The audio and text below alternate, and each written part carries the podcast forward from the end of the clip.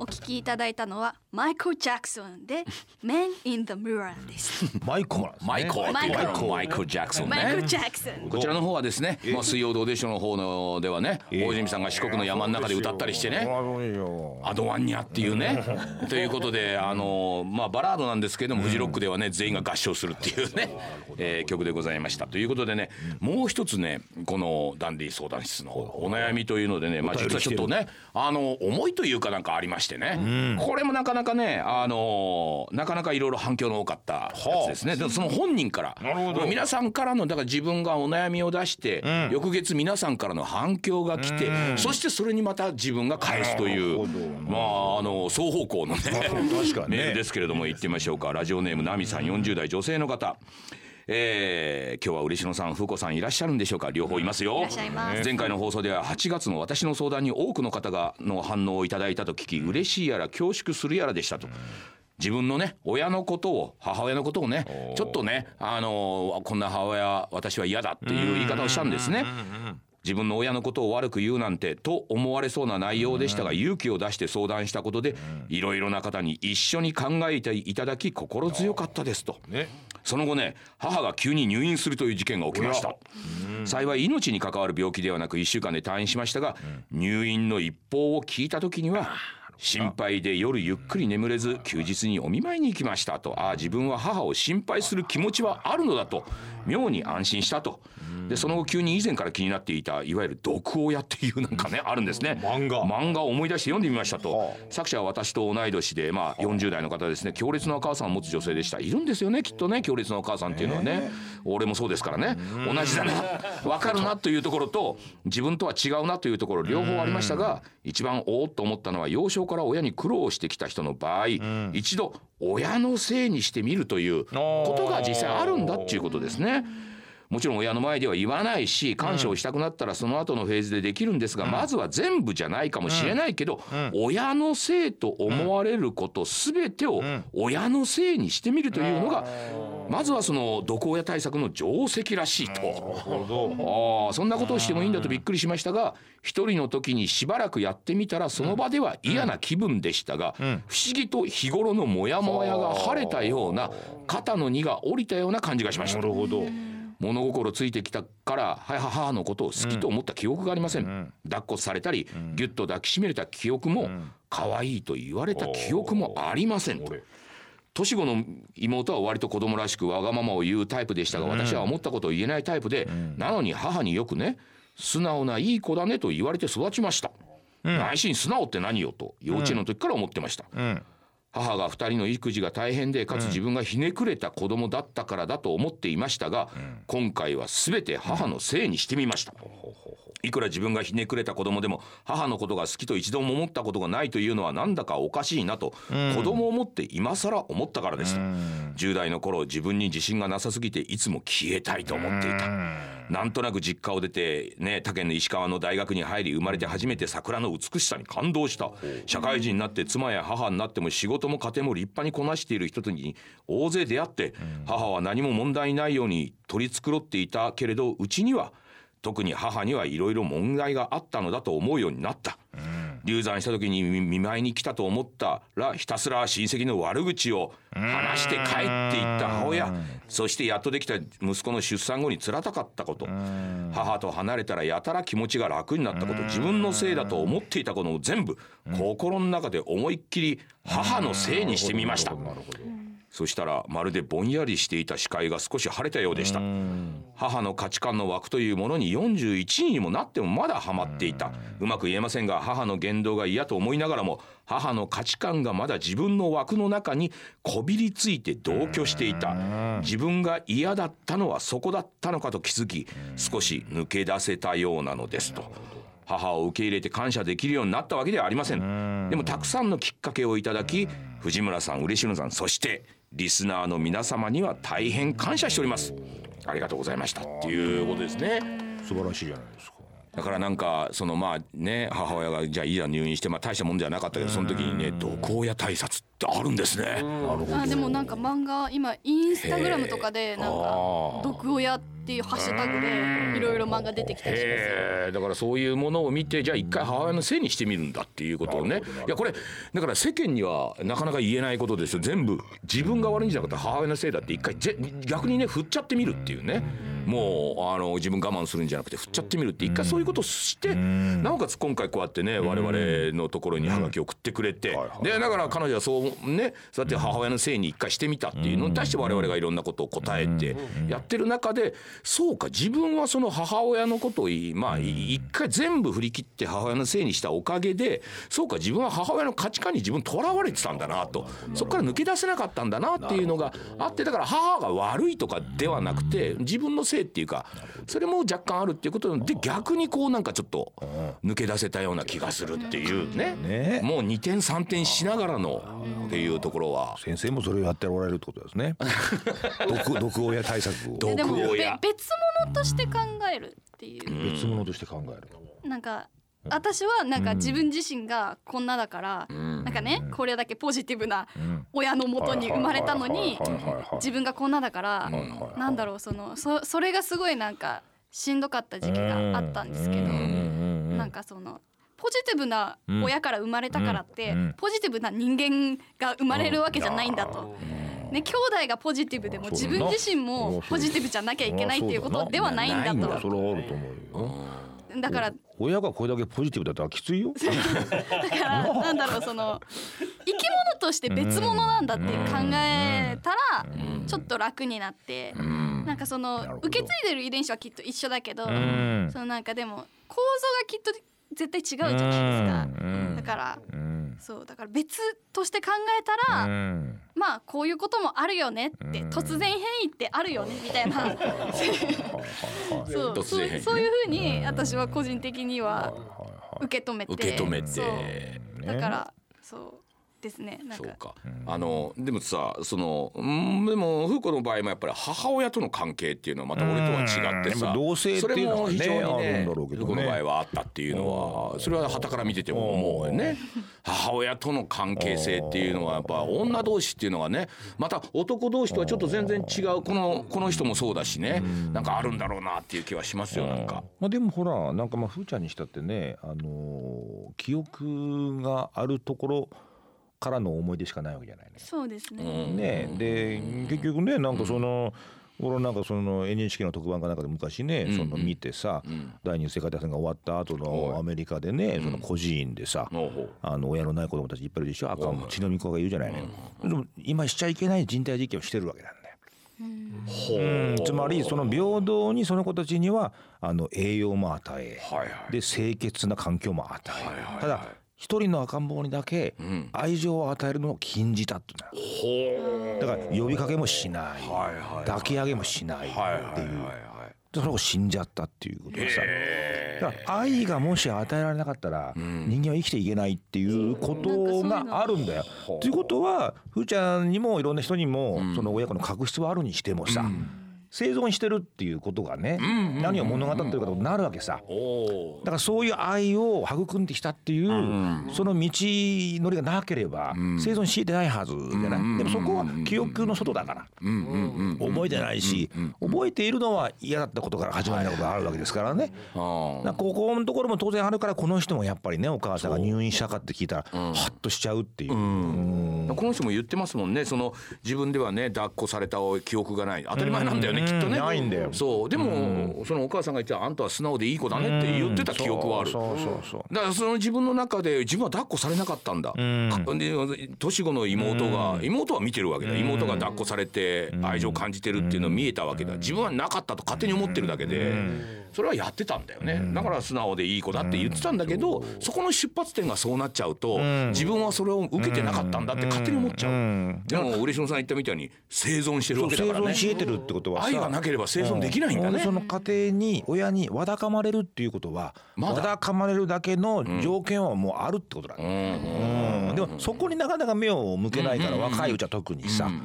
だから年齢が上がっていくに従ってなんかそのあでも私が今こうやってあるのはお母さんとのとかってこといろいろ考え出すっていう時間もまあ来るみたいな。気づくっていうのうがん。必要、まあ年を重ねないと分かんないよね、うんふうくんもようやくさっき大人になったんだから私言ってたな。っていう中でようやくね親もねそういう気持ちがなんかなんかその自分だけはねいやそれは長女可愛かったですもん。次女生まれた時やっぱ可愛くなかったですもんなんかあんこみたいな顔してて。そうひどいんですよ。ひどいんですよ本当に。それはねこれはね皆さん聞いてください。私はねあのう悔しかったり悲しかったりねそれこそ母親から怒られて泣くわけですよ。よそしたらね「お前の泣き顔はブサイクだから」って言う言うんですか？言う人がいるんですよ。誰とは言わないですけどね。傷つきましたよ子供ながら。今のね言い方はねそれはきついように思えるかもしれないけどまあ確かにねいやこいつは女として泣き顔武器になんないなと俺は思ったんでお前泣かない方がいいぞという意味でねお前泣かない方がいいよと。普通にしてたら可愛いから泣いたらお前負けだよって思って。なるほど。これはなかなか深すぎて分かんないよ子供には。だからだからもう私はね泣く時はだからねあのちゃんと手で覆うようにしてますよ。なるほど泣かせるじゃないかこの話もまた。あそれもね泣かね泣くなっちゅう話だけどね。まあそうですね。いやそれそれでもそのやっぱりこの年を重ねてくると親子関係っていうものもねいや僕は最初に話したその同窓会の話じゃないですけどあの当時言えなかったね。不良グループとおとなしいグループのあれも当時はあったかもしれないけどこの年を重ねて経験を重ねてくるといやあの時そうだったよね。いやでも俺はこう思ってたよっていうのが同じこう土俵に立てるっていうだからまああのよく子供とねが二十歳過ぎてさ、いやちょっと大人になった時に酒を酌み交わしてちょっと話をしてみたいなんていうのは確かにそうだなと思ってさだからなんかそれもなんかそのその時々のやっぱ正直な気持ちの発露なわけでしょ。ああ正直な気持ちの発露ね。やっぱりかつてはできなかったけど今できるっていうのは正直な気持ちの発露だからやっぱりその段階っていうのがあるだろうからあのやっぱりいろんな関係性を保つためにはさその毒親対策ってさっき返したけどね全部親のせいにしてしまうっていうそういう段階も当然正直な気持ちがねあるだろうから。正直なっていうことよね。それだけで多分終わらないっていう。その先がきっとあるっていうんだから対策だけでは終わらないらないこれやっといたらもういいかもしれないと思うよね、うん。だからきっとあれだね。こう人間関係っていうのはその正直な気持ちのをあなたがおっしゃったように発露できるっていう関係が多分一番。そうなんですよ。それもその祭りの時にね、祭りではね私一人で来て、でちょっと話しかけた時に、正直な気持ちで自分で出して楽しいですねって言った時に相手も「あ楽しいですね、ちょっと一緒に祭り会場ではね祭り会場では、でああいう関係性っていうのに、まあ肉親の中でも年をあ最初はできないですからね。でも年を重ねていく中で、あ悪かったねって思いももちろんね風子泣くなお前ブスだからって言ったのもそれは悪かったと今ではすごく思ってる。今今はだから泣き顔が美しくあってほしいけど。もまあ前よりかは改善されたと思いますよ。改善されたね。何よりだったなふーちゃんな。一回鏡の前で泣いてみたことがあるんですよ。泣き顔研究、ね。それも追い詰めるんだよ娘を。確かにね。確かにね。だからなんだろう本当にそういうこと言ってくるね親ともなんか自分は別物なんだって、なんかその同じ親から生まれたからって、その親にすっごく似てなきゃいけないとか、親みたいに偉大なことをしなきゃいけないとかっていうふうに考えるんじゃなくて、別物ね。別物。として考える。こうそこにそこにふーちゃんが自力でたどり着いたってことでしょ？そういうことを考えると親のそういう呪縛も悪くないわけさ。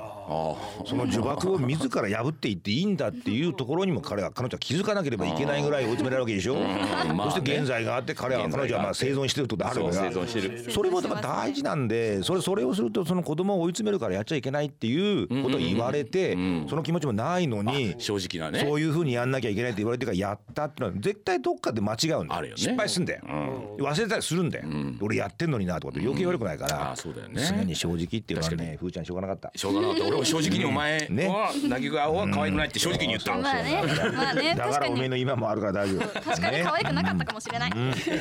じゃあ最後にねもう一曲あのフジロックで一番盛り上がった曲おい。なをんだろいきましょうか。はい、いけ。次の曲は、はい。18s でギンミーギンミーです、はいお聞きいただいたのは 18s で Gimme Gimme でした、ね。感動的だったな。これはね、あのー北欧ヨーロッパリベンジの時に大泉さんがねちょっともう北の方に行き過ぎてちょっとおかしくなっちゃって短パンで膝を打って赤くなったっていう時に流れてた曲でね。これをフジロックでやるとみんな全員がねああのの膝を打つっていう。をやっぱ待つっていう気持ちの高揚感。高揚感。うんあるね。そう回ってきて回ってきて。うんなるほどっていうね。ブースでみんなが膝を叩く、そうだからまあどうでしょうファンならではのねまあっていうのも曲も入れつつ自分の曲も入れつつっていうのがねえーそれがあのフジロックでございましたまたはねぜひやりたいと思いますけどもねということでねあのー実はこうこの番組もねあのスポンサー募集。はいみたいなことをね、あの言ってみたらね前回言ってみたらですね、僕一人の時に言ってみたらですね、あのラジオネーム野良猫一家さんもう常連ですよこの方ね。40代男性の方です。世知辛い世の中まだまだ捨てたものではございませんね。あのスポンサーの件、他ご覧の各社の提供にてお送りしますぐらいの枠でしたら、微力ながらお手伝い検討してみますと。ほら。それどっから懐具合もありますので社内で相談してみますということで。それは。あのねそう大きいなかなかボーンとね、あの提供っていう感じででっかくはできないけど、いや他にもこういう方々からご協力、他ご覧のスポンサーの提供でお送りしておりますぐらいだったら自分のところでなんとかねなるんじゃないかっていうことを企業スポンサーってことですか？企業スポンサーでね。ぜひ。ね。ね。そのぐらいの金額でしたらなんとかって、でもこれが集まればねそこそこ大きいですからね、だからなんかそのいわゆるまあなんかラジオの番組って言ったらね、それはそこそこ大きい大企業じゃなきゃダメだって。もちろん大企業募集大募集ですけれどももちろん。そうじゃなくても個人商店であっても、あのご相談メールいただければ、あのラジオ日経の方の、ね、あの営業部員が飛んでいって話を聞きますんでね。これはいいじゃないですか。あその程度でもででも逆にそういうのが集まればまた一つの大きな力になるわけでっていうことでね。そうやってもうすぐリアクションくれる。素晴らしいですね。一家さん他にもいらっしゃるでしょうきっとね。あの遠慮せずにね。あの言っていただければ。始まりまでうちもってのありますからねであと我々、あのこれからね年末もうもうなんかもう年末ですね。もうなんだ早いもので。ということで我々年末にはねあの京都。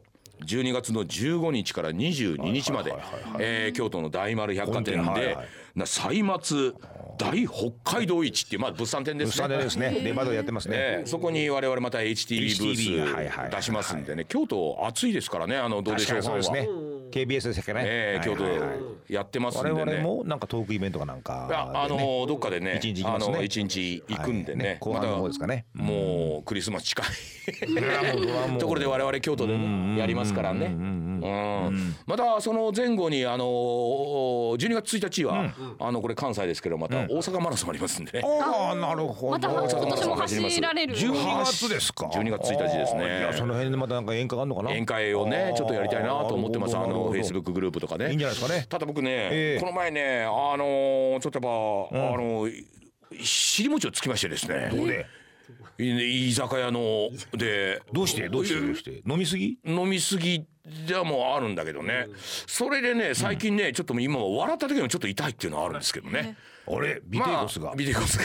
ひび入ったかな？ひび入ってんじゃねえかこれはっていうぐらいに。でももういい座ってる時はいいんですけど立てないっていうね。あなたね内身内身あなたそういうことあんまり言いませんからね。言いませんから僕本当に言いたかったんです。よ言ってくださいひび入って。る大事ですよそれは。っ て大怪我ですよそれは。ええ。まあでもねまあなんとかね治るんじゃないかって思ってますからね。楽天的ですね。え え気合で。えーそうなんだ。それマラソンしていいんだ。いやだからねマラソンまでにはねあとまあ1か月ちょっと1か月半ぐらい。まあ頑張りますよっていうねもしかしたら出ないかもしれないけどねこれが長引けばね。また店長がドキドキするんだまた俺一人でって思ううん。ということでまたこのね「水曜どうでしょう」祭りも終わり。そしていよいよあの「水曜どうでしょう」の場合は新作がねあの12月25日から北海道では放送開始っていうのが決まりました。クリスマスですうね。ーんクリスマス。もう全容も見えないところからもう放送日を決定してもうかつてない流れですね。そうですね。今3週目まで編集終わりました。いいんじゃないですかね。4週目。うんどっかでなんか何週間かお休みしてもお休みするってことあると思いますよ。事情により。事情により 都合によりちょっと休業しますみたいなね。もういいんじゃないですかね。だってよくそういうの飲食店にあるでしょ。あるですようやうやしくね。ね15秒の CM の輪っかなんか開けてもらってさあの福福助さんからお辞儀してさ都合によりあの水曜どうでしょうの放送延期しますって書いてね。都合ってなんだよ。いやもうそれはもう特番組んでねあの我々でなんか対応すればいいですね。あそれもある。それもあるそれもある。それもある。なんでなんでもできますから。できますからもう。4週目5週目6週目ぐらいまで行って時間がででも放送しなきゃいけないっていうんだったら我々がね。あなぜ放送できなかったっていうのは釈明しますから。しましょうね。そういうことでもうそんな慣れちゃってますからね。だって面白いかもしれませんよこれ。我々あの YouTube もねやっておりますからね。天意無法ですね。形なんかないですね。何でもやっちゃうってね。そうですそうです。はい。はい。さあということであプレゼント。プレゼントはい。プレゼントのステッカー。えありますよグラサポさん。愛知県40代男性会社員の方。藤村さんのラジオ番組があると聞いて今月か今月から聞き始めました。とても面白いです。ということでね。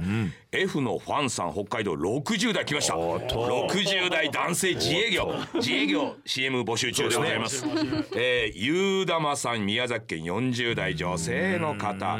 え将来数大森で千葉県50代男性の方。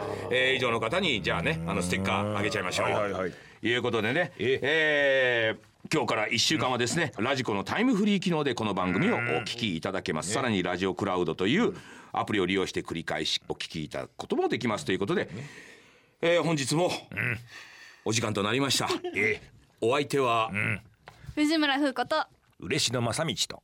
藤村忠久でございました。それでは皆様おやすみなさい